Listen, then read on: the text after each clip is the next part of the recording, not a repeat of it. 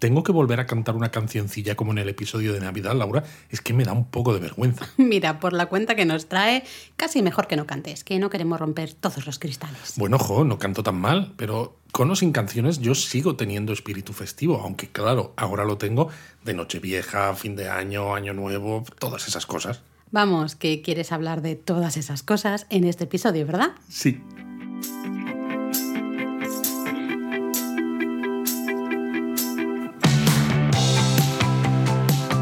Bienvenidos a Japón a Fondo, El podcast sobre Japón de la mano de japonismo. patrocinado por Lexus, Experience Amazing. Pues claro que quiero hablar de todas esas cosas, Laura. Estamos en el momento perfecto. Bueno, primero hay que decir que esperamos que todos vosotros ha- hayáis ya escuchado el episodio, el último Japón a Fondo dedicado a la Navidad. Y si no lo hacéis ahora, le dais pausa, os escucháis el episodio de Navidad y volvéis.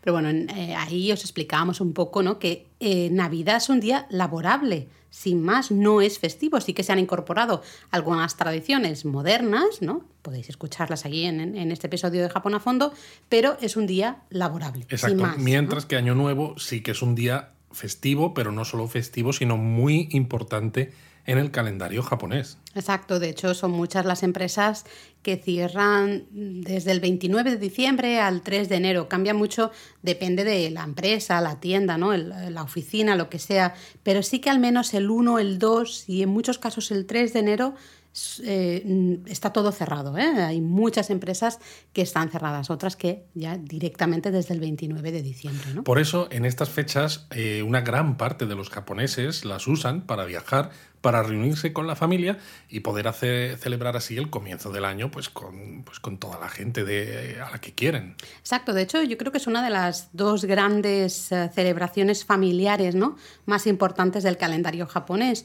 Una sería el Obon, ¿no? esa festividad de la que ya os hablamos aquí en el podcast también, esa festividad de los difuntos. ¿no? Que En se celebra- japonesamente. Exacto, eran japonesamente, ¿verdad? Yo ya me hago un lío. Que se celebra a mediados de, de agosto y luego yo creo que la otra gran celebración del calendario japonés es sin duda alguna Año Nuevo, ¿no? En el que tenemos a un gran número de japoneses, pues eso, desplazándose eh, por todo el país, pues eh, para reunirse con sus familiares y pasar esos primeros días del año con sus seres queridos. ¿no? Pero yo creo que al igual que hicimos en el episodio del podcast sobre Navidad, lo que podemos hacer aquí es un poco recopilar para nuestros oyentes cuáles son esas tradiciones que hay alrededor del año nuevo, del fin de año, primero, y del año nuevo en Japón, ¿no? Porque hay un montón de cositas y como esto, el año nuevo, sí que es un día especialmente importante, yo creo que van a salir bastantes más cosas que cuando hablábamos de la Navidad. Sí, sí, sin duda. Puede ser que este episodio nos quede un poquito largo. Sí, porque el de Navidad fue relativamente cortito, ¿no? Que algunos, algunos oyentes nos lo dijeron, se me ha hecho corto. Se me ha hecho corto.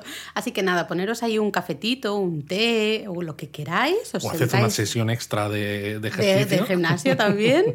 Eh, poneros ahí cómodos porque vamos allá. ¿no? Aunque primero yo creo que deberíamos recordar un par de cosas que suceden justo en los últimos, las últimas semanas ¿no? del año, de las que sí que hablábamos en el episodio anterior. ¿no? Bueno, en el anterior además dejamos algo ahí con un cliffhanger, si te acuerdas. no, no me acuerdo. Sí, porque bueno, hablábamos de las. Bonenkai Ah, y dijimos, pero luego hay otras que tú querías decir. Y dije yo, esto lo hablamos en el episodio de Sí. fin de año, año nuevo. Claro, es que las, las últimas semanas del año son semanas eh, muy atareadas al final, ¿eh? hay mucha preparación justamente para este año nuevo. ¿no? Eh, una de las preparaciones más importantes, hablábamos de los soji, esa gran limpieza, ¿no? la limpieza exhaustiva de fin de año, ya Sí, hablamos de ello. No diremos mucho más, No, porque si queréis más detalles lo tenéis en el episodio de Navidad. Y luego también decíamos que es típico en estas últimas semanas del año esas bonenkai, ¿no? Esas fiestas literalmente para olvidar el año, ¿no? Eh, un poco eh, para dejar ese año atrás y empezar con, con energías revitalizadas un poco eh, el, el nuevo año. Exacto, pero luego existen las llamadas Shinenkai, que son como la contrapartida de estas fiestas de final de año. Las Shinenkai, como su propio nombre indica, son fiestas de Año Nuevo, que también se hacen con los compañeros de empresa, con amigos y demás. Aunque son algo menos populares, todo hay que decirlo. es verdad que son más populares las fiestas de fin de año, ¿no? Digamos, las que se hacen justo en las semanas previas a finalizar el año. El objetivo al final, pues es el eh, juntarse para desearse buena suerte, ¿no? Para el año este que, que acaba de Y entrar. juntarse para seguir bebiendo alcohol. Bueno, y, en evidentemente, fin. eso por supuestísimo, ¿no? Pero, pero al final es, bueno, es básicamente lo mismo, simplemente que se hace a, a comienzos del año, ¿no? Algunas tradiciones de, estas Shinenkai en, en ciertas empresas, no, siempre sucede, pero sí que puede haber la apertura de barriles de sake, que es algo bastante tradicional en los primeros días del año. También se realiza en muchos templos y, santuarios, ¿no? O hacer mochi, que también es una tradición muy típica del Año Nuevo. Eh, pero bueno, es eso, al final cambia mucho, ¿no? Dependiendo de cada, de cada empresa o de cada asociación que haga esa, esa fiesta. Totalmente. Pero bueno, hecha esto, este primer inciso, ¿no? Para situarnos en los días que nos llevan hacia fin de año, año nuevo, vamos a empezar a hablar de todo lo que rodea a esta festividad en Japón, ¿te parece? Mm. Lo que sí que me gustaría empezar diciendo es que una de las cosas más curiosas que yo creo que cuando viajas a Japón en Navidad te das cuenta enseguida es que el mismo 25 de diciembre, el día que para nosotros es el día grande de Navidad, ¿no? Es el día de Navidad. Pues ese día, y nosotros esto lo hemos visto en directo, este día ves como muchas calles, muchas tiendas, eh, van rápidamente a quitar las decoraciones de Navidad. Para ellos ya ha terminado la Navidad ¿eh? y empiezan a colocar las decoraciones típicas de Año Nuevo. Sí, que ahora os vamos a contar cuáles son, pero es verdad lo que dice Laura, porque nos eh, encontramos nosotros un día de Navidad en el barrio de Fushimi, que está lleno de bodegas de sake, etcétera, que tenéis un artículo en la web, y cuando estábamos paseando por la calle comercial, la Shotengai, principal del barrio, pues había decoraciones de Navidad, pero ya se veían japoneses subidos a escaleras, ¿no? Que las estaban empezando a quitar. Nosotros luego continuamos visitando el barrio, claro, que si las bodegas, que si demás, tardamos un rato, y cuando volvíamos hacia la estación de tren de nuevo por la calle comercial, de repente ya no había Papá Noeles, ya no había cosas de Navidad, había decoraciones típicamente japonesas de Año Nuevo. Exacto. ¿ah? Y yo creo que ese es el primer punto, ¿no? Las decoraciones de Navidad son las decoraciones típicas que encontramos, ¿no? También en, en Occidente, en nuestros países, pero en cambio las decoraciones de Año Nuevo son típicamente japonesas, ¿no? Yo creo que estaría bien hacer un pequeño repaso, aunque bueno, eh, es un poco difícil sin poder mostrar fotos, ¿no? De nuevo para... Así que bueno, en la web ya sabéis que tenéis un Así montón que de Laura fotos. va a hacer un esfuerzo descriptivo para que lo visualicéis. Bueno, yo voy a empezar a gesticular, porque vosotros no me veis, pero voy a empezar a gesticular para explicar dónde están las cosas y Luis seguro que me va a mirar con cara de, bueno, ya, ya está hasta loca haciendo aquí gestos al aire, ¿no? Pero bueno, empezamos por el, una de las eh, decoraciones más populares, que sería el kadomatsu. ¿ah? Es un adorno compuesto eh, de bambú, ¿no? pino y también ramas de ciruelo, que se coloca en la entrada de las casas, los edificios, las oficinas, los templos, en, básicamente en cualquier lado. ¿eh? Y es un poco para... De hecho, hay un emoji en los teléfonos móviles que ¿Es es, un verdad? kadomatsu. Mira, esto nos puede ayudar a que la gente lo visualice, ¿no? Eh, esos bambús, ¿no?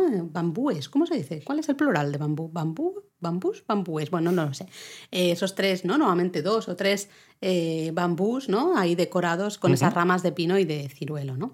Se utilizan para dar la bienvenida al dios del año, que es el llamado Toshigami, ¿no? Para que pues se establezca en nuestra casa, en la oficina, en el edificio donde colocamos estos kadomatsu durante esos primeros días del año. De hecho, eh, esto es tan así que lo vais a encontrar esto kadomatsu por parejas, ¿no? Uno Hmm. a cada lado de la entrada, pues en la entrada de hoteles, en la entrada de estaciones, e incluso en la entrada de santuarios, porque a veces eh, veréis el kadomatsu eh, atado a los postes del tori que marca la entrada al santuario. Y en este caso el eh, puede ser incluso que el kadomatsu sea hiper sencillo, Sí. que no es más que, más que una rama Mm, pino. sujeta con una cuerda alrededor del pilar del tori, ¿no? Para, para que no se caiga. Es decir, que no hace falta que sea muy extravagante, con un diseño carísimo, grandísimo. O sea, incluso una simple rama de pino ya es un kadomatsu, ¿no? Lo que pasa que, claro, el diseño que se ha popularizado y el que veis en muchos eh,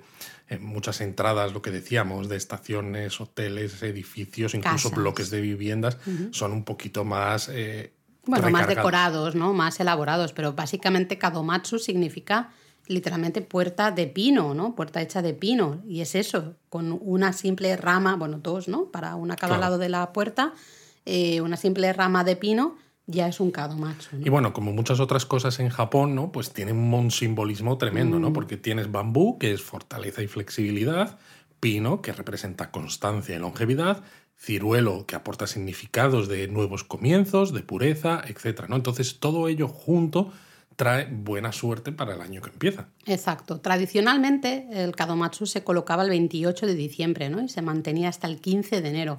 Pero en la actualidad se suelen colocar, como decíamos, hasta ya el día de Navidad, el 25, es bastante habitual que empecéis a ver movimiento y que se cambien ¿no? esas decoraciones navideñas y empezamos a colocar los Kadomatsu y se suelen retirar sobre el 7 de enero, que es un poco la fecha que marca más o menos el final de las celebraciones de, Año Nuevo. Ese día, de hecho, es habitual quemar ¿no? los, los kadomatsu a modo un poco de ofrenda para digamos, liberar ¿no? al Dios que ha estado claro, porque el Dios del Año Nuevo, ¿no? Que le has tenido en tu casa es como, bueno, ya está, ya ha pasado el Año Nuevo, ya te dejo que te vayas, ya me has traído la suerte. Señor Dios, a trabajar. Exacto. Yo creo que algo pasó en estos dos años, algo ha pasado con el Toshigami, que no está, no, está, trabajando. ¿eh? No está trabajando el Toshigami. Bueno, pues el Kadomatsu sería una de las que la veréis por todas partes, eh, paseando por Japón en, en estos últimos días del año otra, también muy popular, otra decoración típica de Año Nuevo, sería el shimekazari. Eso es. El shimekazari está, es una decoración compuesta de una cuerda sagrada que se hace con paja de arroz.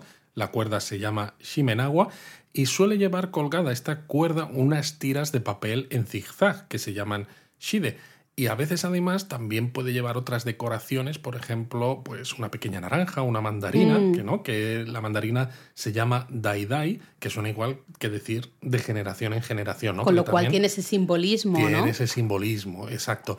Y bueno, pues al final es añadirle a esta cuerda que suele ser, suele estar trenzada y suele ser eh, en forma circular, ¿no? Con estos papeles, pues lo podéis, lo podéis ver en un montón de sitios también, pues en, por ejemplo, en el umbral de las puertas de entrada a una casa, sitios así, porque marcan también esa entrada del Toshigami en, el hogar para que atraiga buena suerte y, nos dé un año lleno de, bendiciones. Sí, eh, exacto, auspicioso, ¿no? Digamos.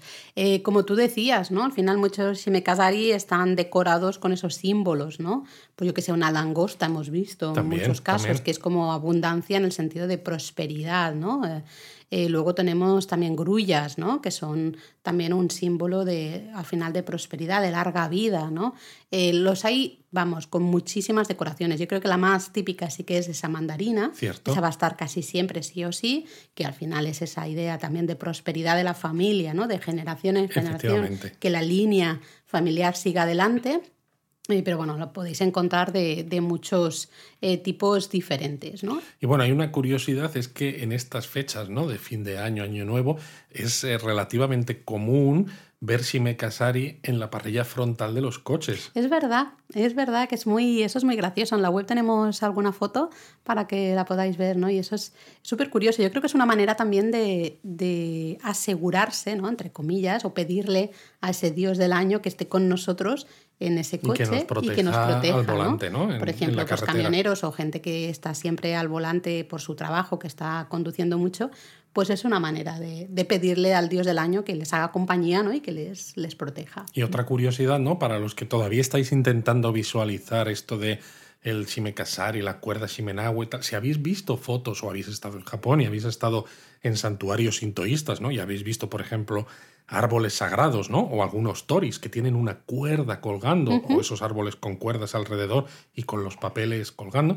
Esas cuerdas son shimenawa, precisamente, y esos papeles son shide, exactamente los mismos, aunque de, de, un tamaño mayor, claro, lo mismo que encontramos en el shimekazari. Bueno, y otra curiosidad, justamente estas cuerdas de los santuarios eh, tradicionalmente o marca la tradición que deberían cambiarse el día de Nochevieja, justamente para que sean nuevas en el, en el año nuevo, ¿no? Claro, para que llegue el Toshigami. Este. Así que, bueno, puede ser que si estáis de viaje por Japón, ¿no? El 31 de diciembre, pues podéis ver alguna, alguna celebración de cambio de la cuerda Shimenawa, ¿no? Va a depender un poco del santuario, porque en muchos casos no se hace ninguna celebración pública, sino que simplemente un preparativo más para, el año nuevo, ¿no? Pero para que lo tengáis en cuenta.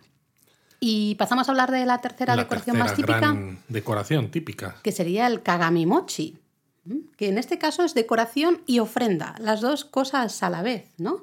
Es una son dos piezas de mochi, esos pastelitos ¿no? de arroz glutinoso, tienen forma redondeada, una es más grande que la otra, se, se colocan una encima de la otra, y luego encima de, esas, de esos dos pastelitos de, mochi tenemos una naranja de nuevo, ¿no? esa mandarina eh, llamada Dai Dai, ¿no? justamente. Em, la forma es muy particular, yo creo que se, que se ve muy rápidamente. Eh, esos dos pastelitos de mochi con la mandarina o esa naranja ¿no? Eh, encima. Sí, de hecho, eh, se, dice que el kagami mochi surge en el periodo Muromachi, más o menos entre siglos XIV y XVI, y que las dos piezas de mochi representan la luna y el sol, o el yin y el yang, o los años que vienen y los que se van. Oh, mm, qué interesante. Y bueno, de nuevo la naranja, no, esa mandarina dai dai, pues de nuevo tampoco no, no es casual que esté ahí, es exactamente lo mismo. de generación en generación. Exacto, la, perduración de la familia, ¿no? de generación en generación. Em, lo normal es que entre el 11 de enero y el segundo fin de semana de enero eh, se realice un ritual llamado Kagami Biraki, Em, que básicamente, aunque luego lo podemos explicar un poquito más, yo creo. Sí, yo creo que sí, ¿no? Lo podemos explicar un poquito más tarde, en el que se rompe ese Kagami Mochi, justamente, y se disfruta de esa ofrenda que hemos hecho al dios todos juntos. Pero lo podemos hablar más tarde porque del mochi podríamos hablar un poquito más porque está presente bastante en, las festividades. pues dentro de un ratito hablamos un poco más del mochi. Bueno, pues sigamos. Em, quizá también antes de, ponernos a hablar de otras tradiciones, sí que una cosa que quizás preocupa a algunos viajeros ¿no? que se están, están pensando en viajar a Japón en fin de año es Hemos dicho que Navidad es laborable, con lo cual sabemos que todo va a estar abierto, ¿no? no ahí no hay ningún tipo de problema, pero sí que hemos dicho justamente que Año Nuevo, ¿no? Muchas cosas cierran, eh, es la gran, una de las grandes festividades del año. Entonces, eso sí que es verdad que hay que tenerlo en cuenta a la hora de viajar a Japón en esas fechas, ¿no?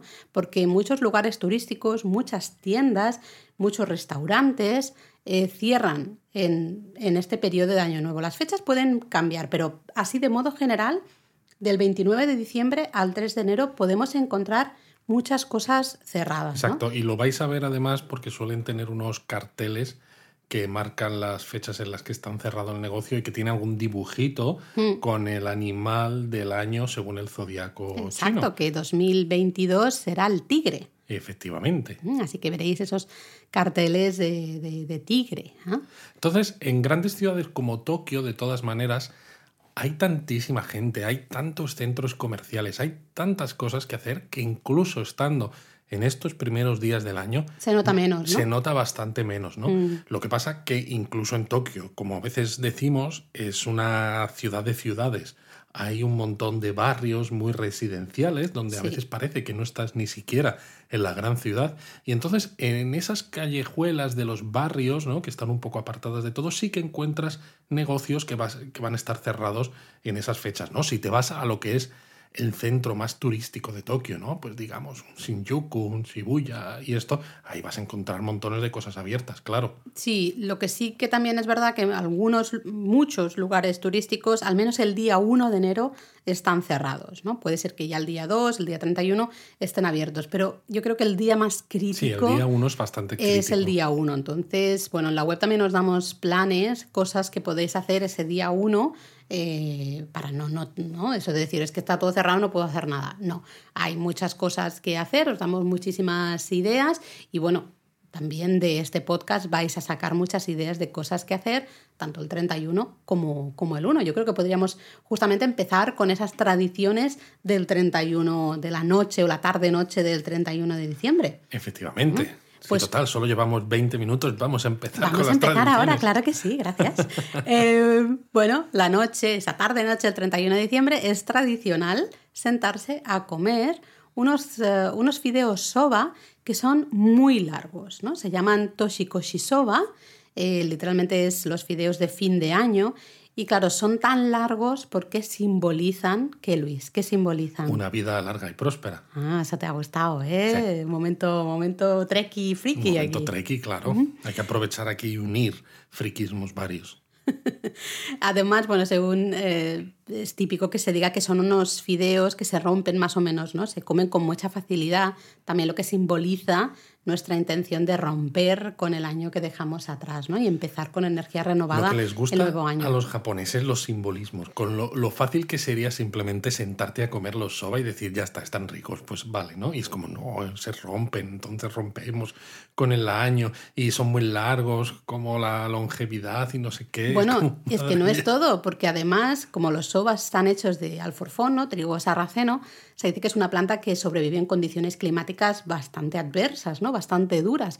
Por lo que también hay quien dice que estos fideos simbolizan un poco la fuerza, la resistencia. Vamos, que si estáis en Nochevieja en Japón, comed toshikoshi soba porque si no vais a quedar fatal. Yo creo que el año pasado, el anterior, no se comieron suficientes estos chicos y soba y la fuerza y la resistencia se han quedado un poco ahí. No, que al contrario, estamos todos ahí aguantando como, como jabatos. ¿no? Em, bueno, en la web también nos damos eh, hasta algunas ideas de restaurantes en Tokio, en Kioto, a los que podéis ir y si no, siempre está la opción de compraros unos toshikoshi soba eh, en alguna tienda también de alimentación o hasta algún combini y oye, degustarlos eh, tranquilamente en el hotel o en vuestro apartamento. Bueno, se puede degustar en el hotel mientras te pones la televisión, por ejemplo, para ver una de las tradiciones que a nosotros más nos gusta de la noche del 31 de diciembre en Japón. Exacto, que es el Kohaku Utagasen, que es bueno, comúnmente llamado simplemente Kohaku, que es un programa musical de, de fin de año de la cadena de televisión nacional, la NHK, que de hecho se emite desde 1951, ¿no? Todos los años, esa noche del 31 de diciembre. Y acaba justo unos poquitos minutos antes de que llegue el año nuevo. Exacto, el programa al final reúne los cantantes, ¿no? Grupos musicales más populares de ese año y los divide en dos grupos, ¿no? Dos equipos. Tendríamos el equipo rojo, el Akagumi, que es el de las mujeres, y el equipo blanco, o Shirogumi, que es el de los hombres. Claro, y de ahí viene justamente el nombre del programa, porque Kohaku Utagasen significa literalmente batalla de las canciones rojas y blancas. exacto. Eh, bueno, al final básicamente es, vas viendo ¿no? cómo van cantando todos los eh, cantantes y grupos del equipo rojo, del equipo blanco, ves colaboraciones, ¿no? Es una parte ahí bastante divertida, ¿no? Que ves mezclas un poco de J-pop con Enka o de J-rock, ¿no? Con Enka. Ha habido ciertas eh, participaciones extranjeras también muy populares, ¿no? Y luego lo curioso es que se supone que son los grupos más populares del año y luego llegan esos grupos más populares del año y te cantan la misma canción que llevan cantando 15 o 20 años. Sí, hay algunos casos realmente interesantes que dices, Exile, ¿podéis dejar de cantar Rising Sun, eh, por favor? Y cuando salían Tokio cantando el, Tokio también. el Be Ambitious. También, también. Ha habido, ha habido casos que dices, otra vez cantáis esta canción. O sea, si sois de los más populares del año, será por el disco que hayáis sacado ese año, ¿no? Pues cantad alguna canción de ese año. Pero está, está divertido para ver un poco, conocer un poco el panorama musical japonés. Siempre se descubre, o al menos nosotros siempre descubrimos algún grupo, ¿no? Que pues quizá no teníamos tan controlado o solo habíamos escuchado alguna canción y es una buena manera, ¿no? Estás ahí comiendo tu toshikoshi soba, ves ese programa musical hasta justo esperar a, al, al, año nuevo, ¿no? Esos minutos finales. Iba a decir a las campanadas, porque bueno, en España es tradicional eh, tomar esas 12 uvas, ¿no? Las 12 campanadas de fin de año. Pero en Japón también hay campanadas, Luis. Sí, lo que pasa es que si tuviéramos que tomar uvas con las campanadas japonesas nos iba a dar algo, porque es que en Japón se acude al templo a medianoche, al templo en este caso, no al santuario, para escuchar 108 campanadas, un ritual que se llama Yo, Joya no Kane. So, ¿eh? Joya no Kane eh, son esas 108 campanadas que simbolizan los 108 pecados terrenales y humanos, atención, de pasiones y deseos de la tradición budista, de los que todo hombre ¿no? debe deshacerse al comienzo del, del, año, ¿no? para así poder avanzar en ese ciclo de sufrimiento y reencarnación. Madre mía, yo sigo prefiriendo el que suenen campanadas por las horas que, que dejas atrás, ¿no? las horas que se están cumpliendo. Es como, madre mía, cuánto simbolismo. Bueno, esto al final es una manera de, de, de deshacerse ¿no? de todos esos pecados o de todo eso que nos ha hecho daño también en el año anterior. Es una purificación. exactamente, ¿no? Lo olvidamos, lo dejamos atrás y comenzamos el año completamente limpios, ¿no? Desde cero, digamos, en blanco, ¿no? Mm, todas esa maneras, parte está chula. No todos los templos realizan las 108 ¿Cierto? campanadas de fin de año, pero la, eh, la, gran mayoría de grandes templos budistas sí suele haber algún tipo de celebración. Es un espectáculo curioso, ¿ah? porque, bueno, decimos 108 campanadas, tardan un ratito. Sí. Porque no son campanadas, pong, pong, pong, ya está. No, no. En muchos casos se usa grandes campanas, con lo cual hay mucho rato, ¿no? Bastantes segundos entre una campanada y otra campanada, ¿no? Entonces, eh, bueno. De hecho, cuando vais a algún templo budista de estos grandes, importantes, como por ejemplo el templo Soyoji en, en Tokio, a veces veréis grandes campanas, ¿no? Mm. Que están eh, bajo un pues bueno, un, sí, como un, como un, eh, un espacio techo, techado, ¿no? Un espacio techado Sí. que tiene luego el, el palo este gordo eh, grande que es con lo que haces que suene la campana. El palo este el palo, gordo es y que no sé grande. cómo decirlo exactamente. Me ha ¿no? gustado mucho eso. No, no sé cómo explicarlo sí. exactamente. Y claro, muchas veces cuando vas a un templo y ves esas grandes campanas, muchos turistas piensan, ¿y cuándo se usan estas campanas? ¿Y para qué? Y pues uno de los usos más típicos de esas campanas es en Año Nuevo, precisamente. Con el Joyano Kane, ¿eh? justamente. En la web también nos damos ideas ¿no? de, templos, pero por ejemplo en Tokio podríamos recomendar justamente el que tú decías, ¿no? el templo Zojoshi, que suele tener eh, una celebración de, Año Nuevo, ¿no? Ya sabéis, este templo maravilloso a los pies de la torre de Tokio. Luego también el famoso templo Sensoji, ¿no? en Asakusa, yo creo que es uno de los grandes templos para el fin Total. de año ¿no? y año nuevo. De hecho, en el primer día del año hasta el segundo día del año está a reventar, Está a reventar. de gente. Hemos Eh, estado justo en esas fechas y madre mía, es que es casi imposible Fuimos- entrar. De hecho, fuimos un 1 de enero como a las 10 de la mañana, bastante temprano, y ya estaba imposible. Había horas de espera, ¿no? De cola para alcanzar lo que es el salón del templo. Estaba, vamos, repletísimo de gente. Así Pero que bueno, tened- Uno de los más de los templos más interesantes para disfrutar de estas 108 campanadas es el Chionin en Kioto, Cierto. que tiene la campana más pesada de todo Japón, 74 toneladas y flipas cuando te enteras de que se necesitan 17 monjes para que suene.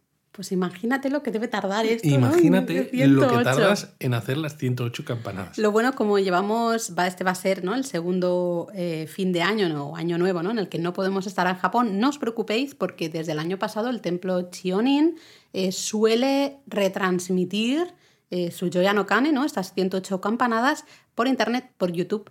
Así que lo podéis ver si queréis por, por YouTube. ¿no? Exacto. Mirad a qué horas las 12 de la noche de Japón son En vuestro en país. vuestro país.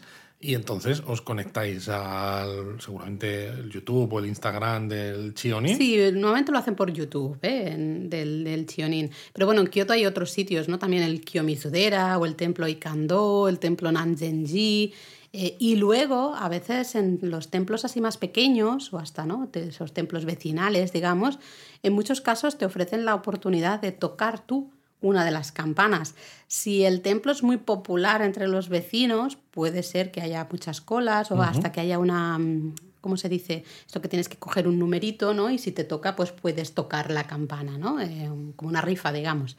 Eh, pero bueno, siempre suele haber un ambiente bastante bonito, ¿no? Se suele ofrecer Cierto. amasake, que es como algo parecido a un sake dulce, pero sin alcohol, ¿no? Que se sirve muy calentito. Entonces, pues va muy bien para justamente esa noche, ¿no? Mientras estás escuchando las campanadas. Hay un ambiente muy curioso. Pero muy curioso.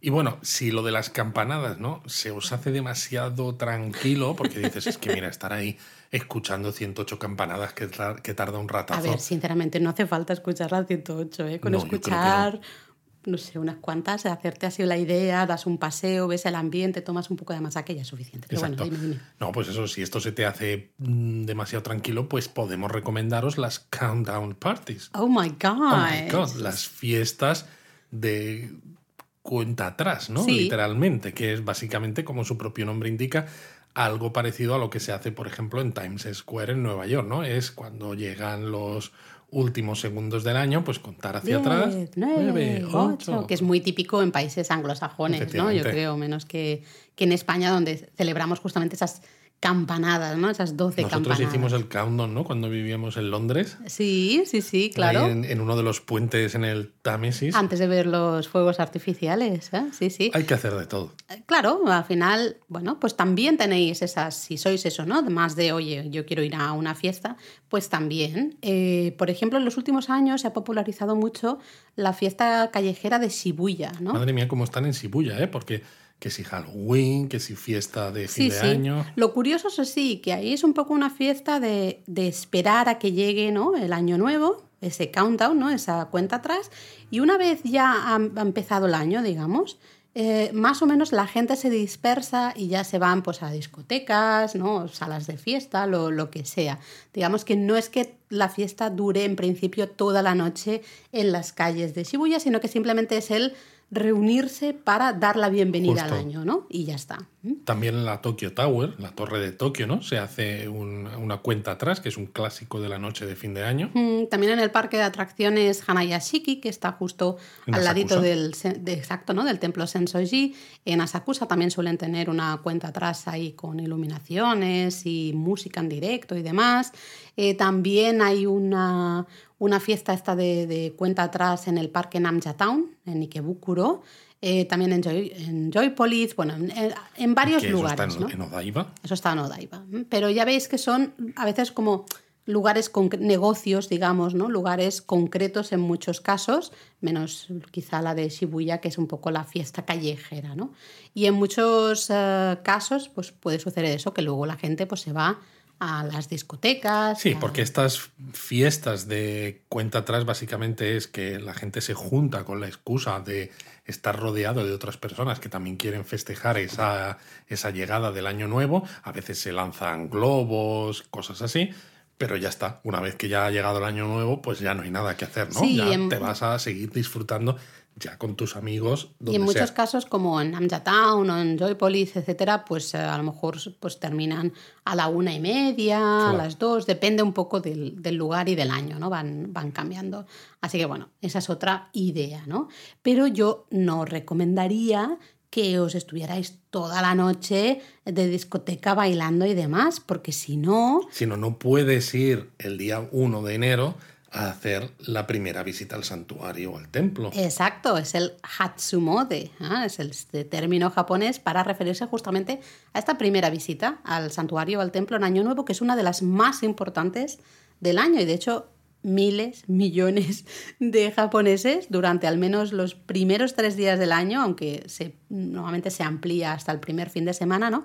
Eh, realizan esa importante primera visita pero claro, o sea, no solamente es importante y suele haber muchísima gente en casi cualquier templo o santuario, mm. incluso aunque sea pequeñito, aunque sea pequeñito si encima estáis pensando en alguno de los grandes como el Sensoji o como Fushiminari en Kioto, la locura es tremenda. Y justo como a nosotros nos gustan las locuras, nos gusta pues hemos estado, ¿no? Un 1 de enero en Asakusa y hemos estado un 2 de enero en Fushimi Inari. Y es que. Y estuvimos un 1 de enero en el, en el Sojoji, que al tener un complejo un poco más grande se notaba menos masificado. Pero, vamos, o sea, es que siempre nos gusta meternos donde está toda la marabunta. Lo bueno es que bueno, los japoneses acuden a, este, a estos templos y santuarios pues para realizar ese primer rezo, ¿no? pedir los primeros deseos del año. Es también tradicional tomar ese saque ¿no? de año nuevo, empezar el año con un buen pie y comprar nuevos amuletos. Ya estamos. Ya estamos con los amuletos. Ya lo hemos liado. Ya lo hemos liado. El caso es comprar. el caso es comprar. O sea, empieza el año nuevo y ya, estás, gastando.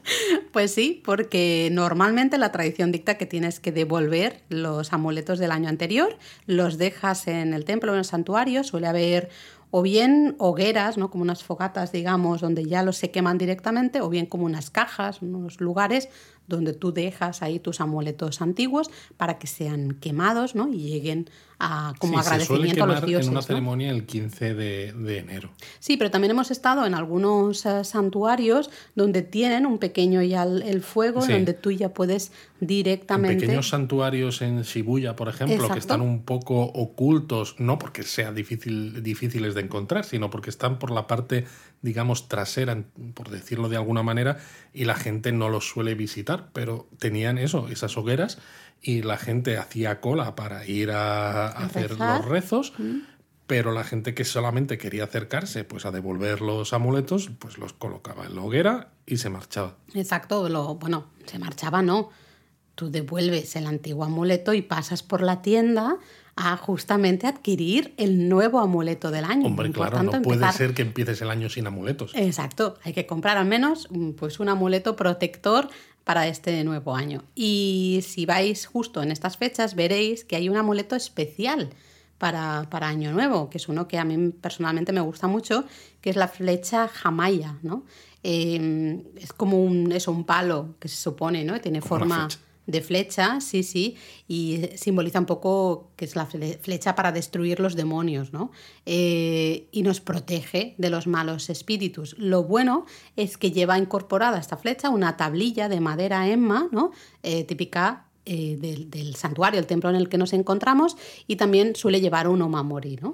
Con lo cual, es protección por triplicado esto. Y es un recuerdo maravilloso de esa visita. Nosotros tenemos dos, uh, dos Jamaya aquí en casa y la verdad es que son muy bonitas. Sí, de hecho, además, eso, si paseáis por Japón en esos primeros días del año, lo más normal es que a medida que os acerquéis a zonas donde haya santuarios y demás, vais a ver un montón de gente con estas flechitas en la mano y vais a decir, ¿y esto qué es? Pues ahora, después de escuchar esto, vais a saber qué es. Así que nada, los primeros días de enero, pues si os gusta estar ahí con gente, os gusta ver un poco el ambiente, el santuario Meiji, ¿no? O el santuario Sojoji, justamente en Tokio. O Fushiminari en Kioto, o si estáis en Osaka, pues Sumiyoshi Taisha. Exacto, o, el Tsurugaoka Hachimangu, ¿no? En Kamakura. Estos quizás son de los más populares en todo el país. Reciben millones de visitantes en los primerísimos días del año. Una locura. De todas maneras, esto de Hatsumode hemos dicho que significa, ¿no? Primera visita al mm. santuario o templo. El Hatsu indica precisamente que es primera algo, ¿no? Pero claro, en estos primeros momentos del año hay otras celebraciones en Japón de los primeros, ¿no? Dicho así, la primera vez que haces ciertas cosas, la primera vez que haces otras ciertas cosas, pero no quiero decir mucho más. Hmm.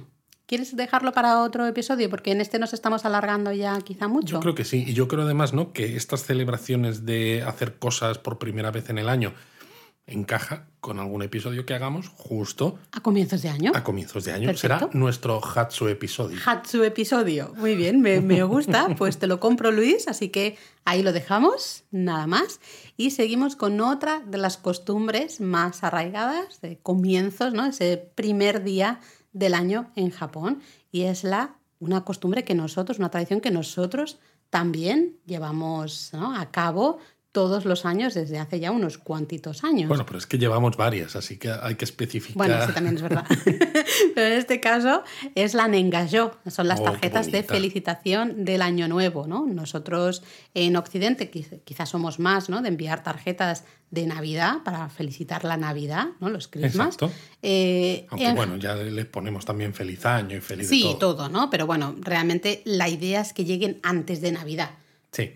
Para que eh, es, un poco felicitar las fiestas en general. En Japón, las Nengayo se, se preparan antes ¿no? de, de fin de año, pero todas, absolutamente todas, se entregan todas el día 1 de enero. Exacto, la gente las envía y en las oficinas de correos las van guardando, las van guardando, las, van, guardando. Y cuando llega el 1 de enero se entregan absolutamente todas. O sea, no se deja ni una sola sin entregar para que el día 2 de enero no haya que entregar ninguna, porque estas tarjetas, la tradición es que todas llegan el 1 de enero. Para ello, pues suele haber una fecha límite, ¿no? Suele ser más o menos el 25 de diciembre, se aceptan esas tarjetas, tú ya las puedes ir mandando, entonces, como decía Luis, los correos las guardan, además son tarjetas que vienen marcadas, ¿no? Con la palabra Nengayo en, en rojo, para que quede claro que son tarjetas que solo eh, se pueden entregar el día 1 de enero. Exacto, no, vaya a ser que no quede claro que es una engaño y a lo mejor la persona que está en correos pues la ponga para reparto antes de la fecha. Pero fíjate el, nivel de organización y también de despliegue ¿no? de, gente trabajando ese, los días previos para recopilar todas esas tarjetas. Supongo que ya se van, ¿no? Claro, se van mandando a los lugares, a las oficinas correctas y, y luego el día 1 de enero, ¿no? Todos venga a repartir todas esas tarjetas, ¿no? Bueno, de hecho se suele contratar a estudiantes, ¿no? Que hacen, pues eso, arugaitos, ¿no? Trabajos a tiempo parcial para poder multiplicar la fuerza laboral de, correos el 1 de enero, porque si no, con, con los empleados que hay normalmente en correos no daría ah, suficiente para entregar todas las tarjetas a tiempo. Es tremendo. Esta tradición, además, eh, funciona en Japón desde 1899 que ya lleva unos cuantos años. Y aunque en la actualidad, evidentemente, como sucede en otros países también, eh, se mandan muchas Nengayo por correo electrónico, mm, ¿de acuerdo? Bien. La tradición de mandar Nengayo en papel, digamos, ¿no? La tarjeta en sí, sigue estando sigue siendo muy popular. Se siguen recibiendo miles y miles de, tarjetas Nengayo en, en, todas las oficinas de correo. Lo curioso es que existe en Japón un segundo día de reparto, como mm. de reparto tardío. ¿No? Eh, también por el tema de la reciprocidad o de no quedar mal, ¿no? Porque claro, imaginaos, vosotros recibís una engaño y la persona que os la ha enviado, a vosotros no la teníais en la cabeza para enviarle una. Y claro, quedaríais fatal, ¿no? Entonces podéis enviarle una que se entregará el 3 de enero, ¿no? O sea, ya veis a todos los japoneses que han recibido un engaño y no la han enviado a esa persona, corriendo a escribir engaño para que se entregue el día 3. Que dices, es bastante extraño, ¿no? Porque dices, bueno, es una manera de no quedar mal, pero si tú recibes la Nengayo el día 3, ya sabes que esa persona originalmente no te había mandado bueno, la Nengayo. Bueno, lo sabes de antes, porque si el día 1 tú no, no la has recibido, ya dices, ¿eh? mm". Pero bueno, así se supone que, que se, bueno, digamos que se mantiene ahí. Se mantienen las formas. Exacto, la forma. No me salía la palabra, no me salía eh, la expresión en inglés esta del safe face, ¿no? El, mantener un poco la forma y no que la cosa no llegue. Culto a las formas. Sí, sí, sí. De esto podríamos hablar en otra ocasión. Eh, bueno, ya lo hemos dicho, en japonismo también mandamos, ¿no? Nuestra Nengayo todos los años a todos nuestros seguidores. Así que si tú también quieres recibirla, pues ya sabes, te tienes que apuntar Ah, te tienes que suscribir a Japonismo. Lo tenemos a la newsletter. a la newsletter de Japonismo. Podemos dejar el enlace, si no, también aquí en la cajita de descripción del, del podcast. Y así el día 1 de enero, como Más marca que nada la tradición. Porque el día 1 de enero mandamos la Nengayo en una newsletter. Mandamos la Nengayo en una newsletter especial Nengayo. Exacto.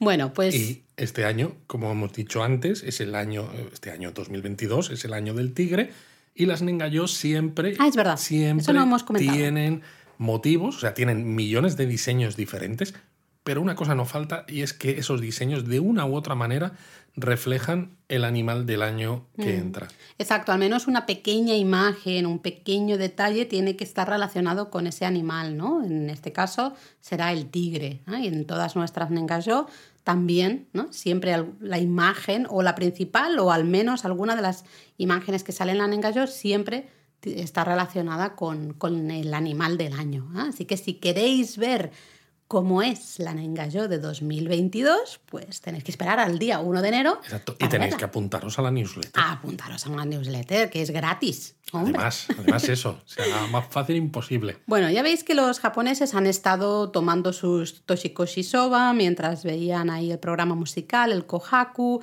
luego se han ido al templo a escuchar esas 108 campanadas. Se han muerto de asco. no, hombre, Luis, eh, han disfrutado de esa primera visita al templo del santuario, ¿no? El Hatsumode, han comprado los amuletos y han dejado los amuletos antiguos, eh, han recibido, ¿no? Han vuelto a casa, reciben esas nengayo maravillosas. Madre mía, todo esto muy cansado, yo tengo que comer. Ahí voy. Pues venga, toca comer. Y hay una comida específica para justamente los primeros días del año que se llama osechiriori. Eh, los echiriori es una comida así muy variada, se sirve en unas cajas ¿no? de varios compartimientos, son llamadas yubako, un poco parecidas así a las unas cajas grandes, ¿no? Digamos, sí, sí, pero a veces van superpuestas, hay varios niveles. O sea, que hay una cantidad de pequeños platillos muy grande. Y todos ellos, de nuevo, con gran simbolismo, ¿no? Eh, lo, ahora lo podemos hablar, pero quizá lo más curioso es que esta comida se puede comer a temperatura ambiente. Bueno, claro, se compra precisamente para que en esos tres primeros días del año no haya que cocinar. Bueno, porque viene de la antigüedad, ¿no? Que al final Decíamos, tradicionalmente, muchas tiendas, supermercados y demás, todo estaba cerrado. Era imposible comprar producto fresco, ¿no? Entonces las amas de casa, eh, que eran las que tradicionalmente ¿no? tenían que preparar la comida para la familia, se encontraban que no podían preparar comida con productos frescos en esos primeros días del año. Entonces cocinaban todas estas elaboraciones a finales de año, una época al final en la que estaban a tope ¿no? de, de trabajo y lo dejaban preparado justo para, para esos primeros días del año ¿no? y para que se pueda comer a temperatura ambiente.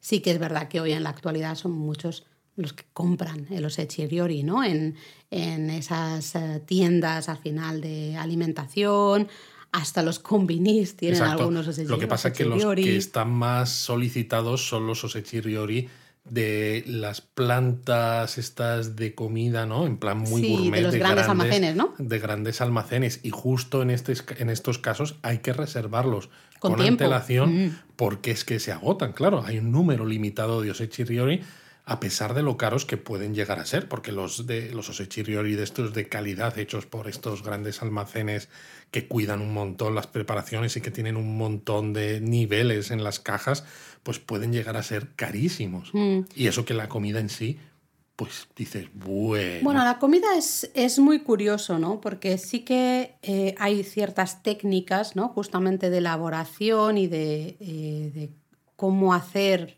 para que se puedan consumir estos alimentos con cuatro o cinco días de diferencia, porque a veces podemos comprar la caja o sechiriori el 29 o el 30, ¿no? No la empezamos a consumir hasta el 1 de enero, ¿no? Entonces hay varios días ahí de diferencia. Entonces eso es bastante importante. Luego también es importante el aspecto visual, También. Eh, cómo está todo puesto en esas cajitas, es la que armonía. de nuevo todo además es simbólico, o sea, no hay ni una sola preparación que no tenga un significado simbólico relacionado con prosperidad, abundancia, longevidad, etc. Claro, porque quieres empezar el año bien. Sí, pero es un poco exagerado a veces. ¿eh? Sí, lo curioso es que a veces el, esta, este simbolismo se encuentra hasta en la forma, ¿no? Porque, por ejemplo, los crustáceos, las, los ebi, las gambas, ¿no? Digamos, como tienen esa forma curvadita, ¿no? La gamba, pues se simbolizan una larga vida, ¿no? Y longevidad, porque recuerda la espalda encorvada de una persona mayor. Madre mía. Eh, entonces, por eso, el simbolismo es muy curioso, ¿no? los hay de muchos tipos, pero... Lo que es curioso, también, de todas maneras, es que los Sechiriori es la base del por qué la UNESCO declaró la comida japonesa, ¿no? Eh, la comida japonesa tradicional como patrimonio de la humanidad. Exacto. Eh, de hecho, fue el ejemplo que la UNESCO dio más que, o sea, mencionó ¿no? el washoku como tal, como paraguas ¿no? de toda esa eh, comida tradicional japonesa, pero explícitamente mencionó el osechiriori como ejemplo perfecto de washoku, ¿no? de esas técnicas que pasan de generación en generación, de esa comida que es también disfrutada ¿no? en un ambiente familiar. Que me resulta muy curioso ¿no? que sea patrimonio cultural, con lo que la UNESCO es a veces ¿no? de estricta para mantener ciertas tradiciones, cuando realmente son los, eh, los grandes centros comerciales hoy en día y hasta los los que mantienen estas tradiciones, porque poca gente lo cocina ya en casa. Bueno, supongo que en pueblos y demás habrá más gente, ¿no? Y justamente la UNESCO lo que quiere es ayudar a conservar justamente esta tradición, ¿no? Ayudar un poco a poner en valor estas técnicas, estos, eh, el simbolismo ¿no? de estas elaboraciones y demás. Eh, como decía Luis, el sabor de los echiriori, no esperéis una comida... Eh, claro, primero es temperatura ambiente, entonces ya eso hay que tenerlo en cuenta, ¿no? Porque al final saben muy diferente las cosas. Y luego son sabores curiosos, ¿no? En algunos casos Mm, hay algunas elaboraciones que dices no tiene mucho sabor realmente. Bueno, como a veces pasa con la kaiseki. Sí, sí, pero es muy, es muy interesante, ¿no? Y además siempre se suele servir con una sopita, un caldo muy ligero, que se llama ozoni, que viene siempre con un mochi, un pastelito de estos de, de arroz glutinoso, delicioso. Eso sí que está calentito y está rico y está muy, muy bueno. Pero luego, claro, los echi pues es un poco ahí quizá menos interesante para nosotros. Bueno, Luis me está mirando mal ya diciendo, Laura, la hora, señora. la hora. Eh, árbitro, la hora. Eh, venga, pues sigamos, sigamos. Vamos, ya, ya hemos comido, mejor o peor, pero hemos comido ese osechiriori. ¿Y ahora qué toca? Bueno, pues toca otra tradición de Año Nuevo que es dar un sobrecito con algo de, dinero a niños conocidos o niños de ¿Ya estamos gastando dinero otra vez, Luis? Sí, que se llama, es el Otoshidama. Otoshidama es como la paga, ¿no? De, Año Nuevo. Bueno, en España, por ejemplo, se solía hacer lo del aguinaldo. Sí, el aguinaldo. Lo que pasa es que solía estar relacionado con cantar villancicos, ¿no? Mm. Tú cantabas villancicos y entonces los niños, sobre todo, ¿no? Yo recuerdo cuando yo era pequeño que llamaban niños de, otras, de otros pisos. Entonces tú abrías la puerta, te cantaban el villancico y entonces les tenías que dar el aguinaldo. En Cataluña eh, sigue siendo típico eh, recitar como un poema que aprenden los niños en el colegio, un poema de Navidad, y entonces también ¿no? los padres, los abuelos, los tíos, todos los que están en esa comida de Navidad, pues les dan, les dan dinero, ¿no? Em, así que bueno, los niños, claro, contentos y felices porque entre los padres, los abuelos, los tíos, los familiares, los amigos, a veces los vecinos, ¿no? Pues van, van recogiendo ahí dinero y oye, se pueden hacer ahí con un dinerito dinero interesante. Y bueno, la cantidad depende de la edad del niño y del grado de cercanía o de familiaridad con la persona que lo está dando, evidentemente. Pero una cosa curiosa es que solo se pueden dar billetes en el Otoshidama, ¿no? Es un sobrecito y dentro va a llevar billetes. O sea que mínimo mil yenes. Mínimo mil yenes, exacto, que es el billete de menor cuantía en Japón, pero por lo general eh, se suelen dar entre 5 y 10 mil yenes para niños con los que se tiene cierto grado de parentesco y entre 3 y 5 mil yenes para niños con los que no se tiene ese grado de parentesco, etc. Pero bueno, las cifras pueden cambiar porque al final cada uno decide cuánto dinero pone, claro. Mm.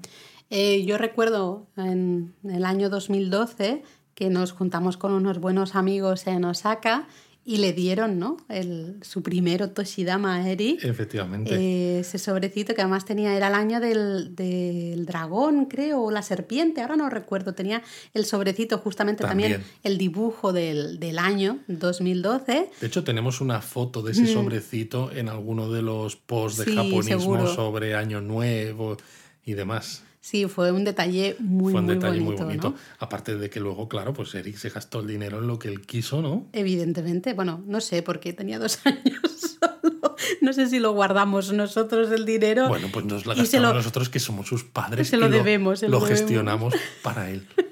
Pero es eso, ¿no? Al final, entre unos y otros, los niños se hacen con un dinerete interesante, ¿no? Mm. Y pues ya que estamos hablando de niños, quizá otra tradición que bueno, digamos que en las grandes ciudades se está ahí luchando por no desaparecer, ¿no? Quizá en los pueblos, en zonas más rurales quizás esté un poco más arraigada, que es el de eh, los juegos tradicionales de Año Nuevo, ¿no?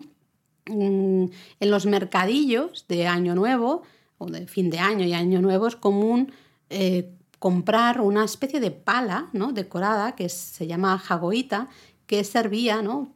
Originalmente para jugar a una especie de badminton japonés, ¿no? y que hoy en día esas palas realmente son solo decorativas, ¿no? De hecho, nosotros tenemos una, aquí en el despacho. de diseños y de tal que dices, yo, yo no le doy golpe a ninguna... A, nada con esto, porque las estropeo, ¿no? Yo las quiero mostrar, ¿no? Porque son muy bonitas. Claro, hoy en día sirven un poco de, de amuleto, ¿no? Pero sí que todavía se sigue jugando a este badminton, ¿no? El Hanetsuki, eh, se sigue jugando en los primeros, o es tradicional jugar a este badminton japonés en los primeros días del año. También es típico jugar a las karuta en los días ah, de este Año Nuevo. es muy, muy típico. Creo que es quizá de, las, de los juegos de Año Nuevo que más aguanta, ¿no? Un poco. Es una especie de memory, ¿no? En que siempre tenemos una Eso carta es. ilustrada y otra con algún texto relacionado y tenemos que emparejarlas. ¿no? Tenemos que emparejarlas. Y otra tradición de Año Nuevo es eh, hacer volar cometas japonesas. Ah, taco. ¿eh? Sí.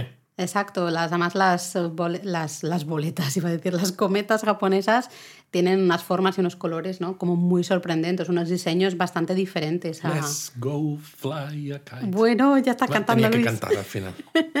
Esto en, yo creo que en zonas rurales, en grandes parques y demás, todavía se puede, se puede ver, ¿no? En estos primeros días del año. Así que bueno, es un momento ideal para recuperar estos juegos tradicionales, ¿no? Que Exacto. quizá- Y hemos dicho que el año nuevo en Japón eh, se comienza haciendo compras, compras de amuletos, porque claro, Comprar, hemos comprar. ido y, y, y- hemos... y dando dinero a los niños. y venga dinero. Pero es que además es tradición que el primer día laborable del año nuevo, ¿no? que normalmente suele ser el 4 de enero, porque ya hemos dicho que del 1 al 3 suelen estar la mayor, muchos de los comercios cerrados, pues el día 4 la gente tiene como tradición ir de compras. Bueno, eh, realmente en las tiendas así más grandes, ¿no? Los grandes almacenes, lo que tú decías antes, ¿no? En Tokio, por ejemplo, según qué grandes almacenes, ya muchos el 1 de enero están abiertos, o como mucho el 2, ¿no? Entonces también la gente va de compras, pero Una de las cosas que vais a ver Ay, cuando ay. vayáis de compras en todas estas tiendas es que vais a ver como mostradores que tienen expuestas un montón de bolsas del mismo color, del mismo tipo, pero que no se sabe que tienen dentro. Exacto, son las fukubukuro o las bolsas de la suerte, ¿no? Las bolsas así en las que uno no sabe qué hay dentro, tú simplemente pues pagas y está la alegría esta de abrirla y ver si te ha tocado algo guay o por el contrario pues te has quedado ahí con las obras de la tienda, ¿no? A ver, normalmente lo que encuentras dentro de la bolsa siempre supone un descuento importante Sí, siempre tiene respecto como del más precio valor, que ¿no? pagas. Exacto, ¿no? Siempre hay más valor en los contenidos de la bolsa Sí. de lo que tú has pagado. Pero claro, puede que lo que encuentres dentro de la bolsa no te encaje tanto, ¿no? O no lo necesites tanto como lo que tú soñabas que querías tener. Pero es justamente la emoción, ¿no? De no saber qué hay dentro y pensar que, uy, pues a lo mejor, a ver, a ver qué habrá, qué habrá, pues eso es lo que hace que muchos eh, acabemos comprando estas Fukubukuro, ¿no? Según la Wikipedia, las Fukubukuro se originaron en la tienda Ginza Matsuya, en Tokio, a finales ya del periodo de Meiji. Madre Yo mía, diría que hoy lleva- es una tradición, vamos, absoluta. La gente se vuelve Sí, loca. porque lo hacen todas las tiendas. De todo, no solo tiendas de, yo qué sé, ropa, calzado, accesorios, ¿no? Cosméticos.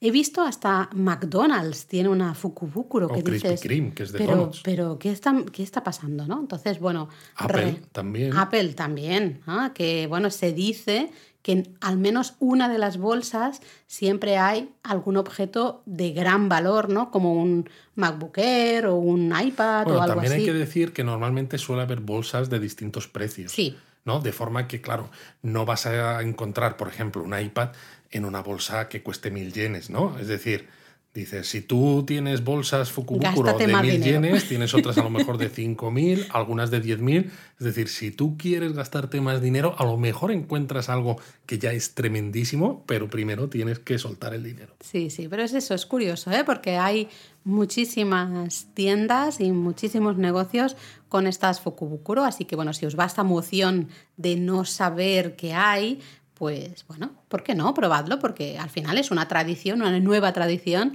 del Año Nuevo japonés, ¿no? Y también merece la pena. Hombre, claro que sí.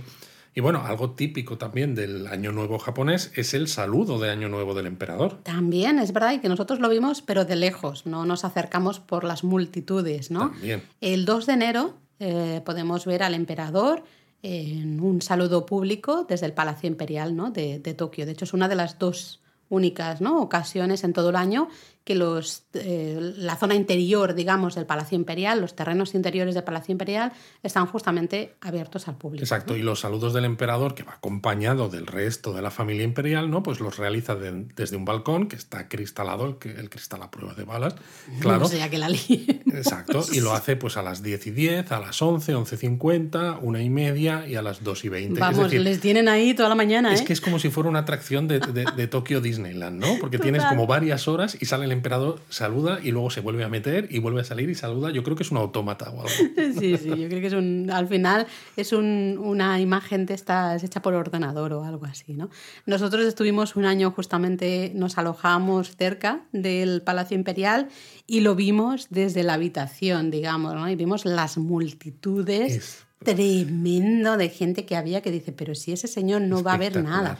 Pero había muchísima gente, así que desistimos de ir eh, porque, vamos, no estábamos sinceramente por la labor. Lo vimos no, de lejos. teníamos una habitación bien cómoda. Sí, daba, daba pereza ponerse ahí con, con toda esa multitud, ¿no?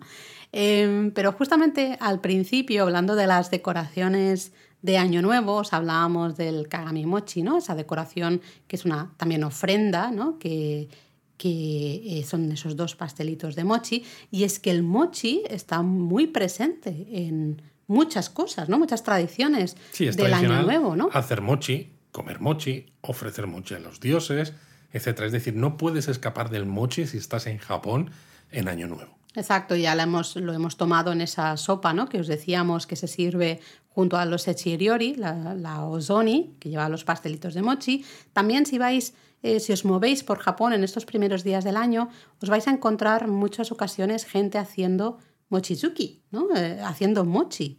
Eh, y es muy curioso de ver, ¿no? Ese juego. Sí, suele ser una, una ceremonia en la que hay dos personas, una con un mazo de madera y otra que es la que va doblando, digamos, esa masa de arroz glutinoso, pero lo hacen a una velocidad tal que dices, yo, o sea, la, la, persona que dobla la masa la dobla sobre sí misma, retira las manos, la otra persona con el mazo golpea y cuando levanta el mazo, la primera persona pues vuelve a doblar sobre sí mismo esa masa de mochi para que se haga el golpeo constantemente y esa base de arroz glutinoso al final quede una pasta pues totalmente lisa ¿no? e, e incorporada. Muy elástica. Muy elástica. lo curioso es que esto se hace a una velocidad endiablada. Y yo creo que mucha de la gente que, que está viendo esta, este Mochitsuki realmente lo que está haciendo es en su cabeza apostar si le va a reventar los dedos al, el uno al otro o no. bueno, yo he de reconocer, yo hice, participé en una ceremonia de Mochizuki en la escuela japonesa de San Cugat en Barcelona. Y, y, fue muy divertido porque dices, es imposible alcanzar la velocidad que alcanza, claro, la, gente que lo hace, ¿no? De, buena manera. Yo era estudiante de japonés muy joven y no sabíamos qué estábamos haciendo, ¿no? Eh, y es que es la gracia al final, si le das muy fuerte y muy rápido, se va doblando el mochi, ¿no? Como tú dices, claro, consigues un mochi muy elástico y muy rico. Que es lo que tiene que ser. Que es lo que tiene que ser y no lo que yo comí eh, la primera vez que comí mochi, que era terrible porque, claro, no le habíamos dado ahí con la fuerza y la rapidez suficiente, ¿no?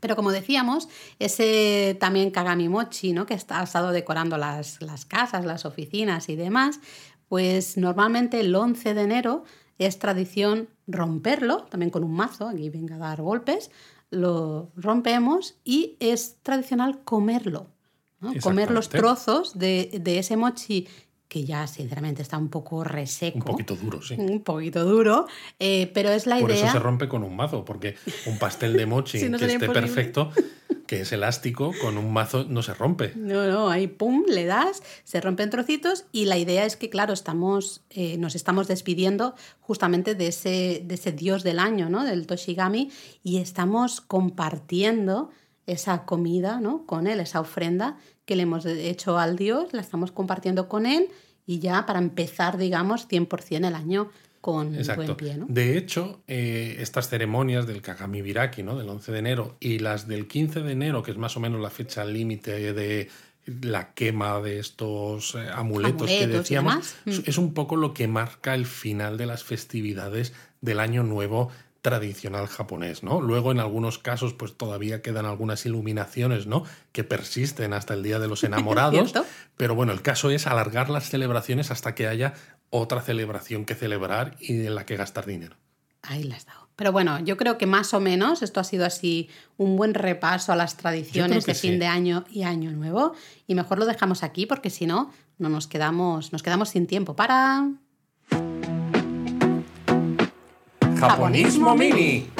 Esto empieza a ser ya una costumbre, Laura, lo de quedarnos sin tiempo. Pero bueno, vamos a intentar ir rapidito con japonismo mini. no, no me estreses, ¿eh? No me estreses. No, porque en este caso hay que hablar de algunas cosas que tienen que ver también con estos momentos de finales de año. Porque en Japón es típico otras dos tradiciones eh, que son la palabra o expresión del año y el kanji del año. Exacto, todos los años, ¿no? Más o menos en noviembre y luego en diciembre, se escoge eh, esa palabra y luego ese kanji que digamos, mm, por un lado ha sido más popular la palabra y el kanji el que, el que mejor representa, representa, no me salía la palabra, gracias, ¿no? Representa el año, ¿no? En primer lugar, con las palabras se escogen, hace, hace tiempo había 50 palabras nominadas, ahora son 30. Mm. Entonces, primero se comunican cuáles son esas 30 palabras nominadas. Bueno, primero la gente vota. ¿no? la, gente vota la gente podemos votar y hay hasta puestos callejeros con unos tarjetones en los que tú puedes escribir ¿no? tu palabra o, expresión eh, y tú puedes ir votando, ¿no? ¿Cómo les gusta? Ah, no, estos son los kanjis, perdón, me estoy haciendo un lío. Te estás haciendo un lío. Sí, sí, sí, me he equivocado. En la palabra palabra o expresión, claro, es básicamente mirar cuáles son las palabras y expresiones más repetidas en los medios, ¿no? Especialmente y en la gente en la calle que se han repetido. Entonces, como tú decías, se cogían 50 nominadas, actualmente son 30, y luego hay un panel eh, en, el que, se selecciona las, la más importante. Me he hecho un lío ahí, perdón. Entonces, en 2021, la palabra del año, eh, las nominadas eran básicamente casi todas relacionadas con la pandemia, o sorpresa, o los Juegos Olímpicos o Paralímpicos, de nuevo, sorpresa. sorpresa. Pero curiosamente ha habido un empate y han ganado dos expresiones que no están directamente relacionadas con estas dos cosas. Exacto. Por un lado ha sido la expresión Riaru Nitoryu y por otro Showtime eh, ambas de esas expresiones hacen referencia al jugador de béisbol Shohei, Otani. Perdón, Otani, eh, que bueno, ha hecho un juego espectacular en este 2021. Ya sabéis que el béisbol es el, deporte, estrella ¿no? en, Japón. Más querido de Japón. Y, ha sido curioso por eso, ¿no? Porque justamente ha habido un empato, empate y las dos expresiones más populares, las Juegos Olímpicos ni pandemia. Sino el, el señor este Shohei Otani. Que bueno, yo creo que además los japoneses están un poco hartos de pandemia también. También, también, también están un poco hartos de pandemia. Eh, en fin, el señor Shohei Otani, enhorabuena por la cuenta que Enhorabuena a los premiados. Exacto. Y luego el kanji del año, que es en lo que yo me estaba haciendo un poco un lío antes, es justamente eso, ¿no? Hay una votación popular, la gente propone eh, kanjis, ahí pues se puede hacer de manera online, también hay esos eh, unos, unos centros de votación, ¿no? Donde tú puedes escribir los kanjis, unos tarjetones. Bueno, a los japoneses les encanta esto de votar nombres de cosas, porque lo hacen también hasta con los trenes bala. Ya sabía yo que tenía que aparecer ¿Eh? trenes en algún lugar. ya hemos hablado de comida, pues me faltaban los trenes, Laura. bueno, pues igual con el kanji del año, ¿no? Entonces se recopilan absolutamente todos los, los votos Suele haber unos más de 200.000 votos, ¿no? En, sí, 150.000, 200.000, una cosa así. Sí, creo que este año hubo 200, 220 y pico mil, no lo recuerdo. Sí, pero por ahí. Eh, por ahí. Y entonces, pues básicamente se ven, ¿no? Se, se hace la lista de los más votados. Lo que pasa que 2021 ha sido, o sea, la gente que ha votado han sido un poco aburridos. Yo creo que ya no saben qué votar, están diciendo, pero vamos a ver. Como apenas hay kanjis en Japón, claro, pues no saben qué votar. bueno, el kanji del año 2021 ha sido el kanji de kin, que es el kanji de oro o de dinero, eh, y básicamente es un kanji que es la cuarta vez que se coloca como ganador del kanji del año. Estamos hasta las narices del kin. Eh, básicamente hace referencia a los Juegos Olímpicos, a las medallas de oro. Sí es verdad que ha habido un récord absoluto de medallas en estos Juegos Olímpicos. Claro, pero es que cada vez que hay unos Juegos Olímpicos y que Japón lo hace bien en cuanto a medallas, ya pasó en el año 2000, pasó en 2012, eh, ha pasado ahora este año, siempre sale Kin. Bueno, y de hecho, el segundo kanji más votado era también eh, relacionado con los Juegos Olímpicos y al que, al que hace referencia a los anillos olímpicos. Y es una palabra, vamos, que se... ya les vale. Y han estado, vamos, los dos muy, muy cerquita. Este año, ha habido muy poca diferencia. ha sido el año en el que menor diferencia de votos ha habido entre, el primero y el, segundo. Exacto, ¿no? Lo que es curioso de todas maneras de la ceremonia, de esto del kanji del año es que hay una ceremonia luego, ¿no? Porque una vez que eh, que se vota, la gente no sabe qué es lo que ha salido. ¿Y cómo se entera la gente? Pues bueno, el monje principal del templo Kiyomisudera en Kioto pues en el balcón, este balcón que está fotografiado, pues va y lo pinta, ¿no? En una caligrafía. Lo escribe. Lo escribe. En una caligrafía de tamaño gigante, ¿no? Con un pincel de esto que lo tiene que sujetar. Que para una fregona. sí, parece una fregona, pero más gorda, lo tiene que, que, sujetar con las dos manos, ¿no? Y entonces es cuando lo anuncia a todo el mundo, porque claro, esto se retransmite por televisión, etcétera, porque es súper popular y entonces dice, King este ha, sido, el kanji del año 2021. Eh, suele ser siempre el segundo lunes ¿no? de, de diciembre. Em, lo curioso es que, claro, no se sabe el por qué de la elección de ese no se sabe. Eh, hay gente que lo analiza ¿no? en función de las cosas que han pasado, pero claro, la gente cuando vota no dice los motivos por los que los Entonces, claro, podemos entender que skin por, puede ser por las medallas de oro ¿no? de los Juegos Olímpicos. Hay, quien, dice, que es por, el dinero ¿no? del gobierno para ayudar a los negocios a las ayudas económicas, ¿no? por la pandemia, exacto. Lo curioso es que el, el, tercer kanji más votado es el de Raku, que es diversión, y claro, yo digo... Han, tenido una juerga en Japón este No lo entiendo. Luego hay un montón de otros kanjis que son todos muy deprimentes, ¿no? Que si enfermedad, pandemia, eh, soledad, en fin, que dices, madre mía, como para que salga esto, todos lloramos por las esquinas, ¿no? Pero en cambio el tercero ha sido el de diversión, que dices. Yo creo que es la necesidad que tienen en Japón. La falta de diversión. Totalmente, totalmente. Puede ser. Pero bueno, vamos a ir terminando. Antes de, de pasar a hablar de la palabra un poco de este episodio, quizá comentamos un poco lo que nos han, lo que nos han dicho nuestros oyentes. ¿no? Así que sabéis que si nos queréis decir cualquier cosa, luego cuidado que lo contamos por aquí. Lo ¿eh? contamos todo. El último Japón a fondo sobre la Navidad, la verdad es que ha dado mucho de qué hablar. ¿no? Mucha gente nos ha comentado cosas. Entre todos ellos, me quedo con un comentario de Patricia que le pareció muy interesante el episodio de la Navidad, ¿no? Y ver cómo incorporan esas tradiciones ajenas ¿no? a su manera. Y decía, con el tema de la limpieza de fin de año, me he acordado de que mi abuela japonesa nos decía que la ducha del día 31 tenía que hacerse a conciencia. Y decía, recuerda lavar detrás de las orejas. Claro, porque me pareció muy bonito.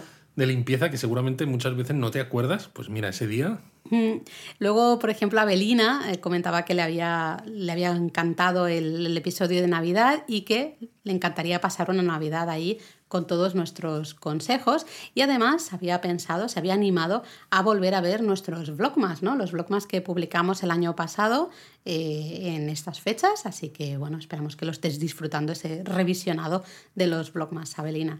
Luego, bueno, teníamos otros comentarios, ¿no? Por ejemplo, el tema del pollo frito eh, para Navidad. Causó controversia, ¿no? había, controversia. Había bastante gente que decía que yo esto no lo veo, esto del pollo frito que es, vaya rollo, qué asco, tal. Bueno, Karma, por ejemplo, ¿no?